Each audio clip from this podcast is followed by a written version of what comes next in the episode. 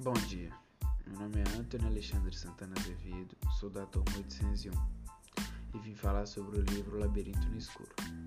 O livro Labirinto no Escuro fala sobre o protagonista Nicholas, que acorda, se percebe totalmente desnorteado e percebe que está em um canto jamais visto antes, onde todas as suas memórias foram deletadas.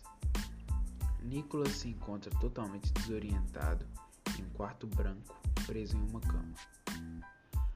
O labirinto no escuro su surge no contexto em que sugere que se tenha coragem e discernimento, pois a vida do protagonista se torna completa enrascada.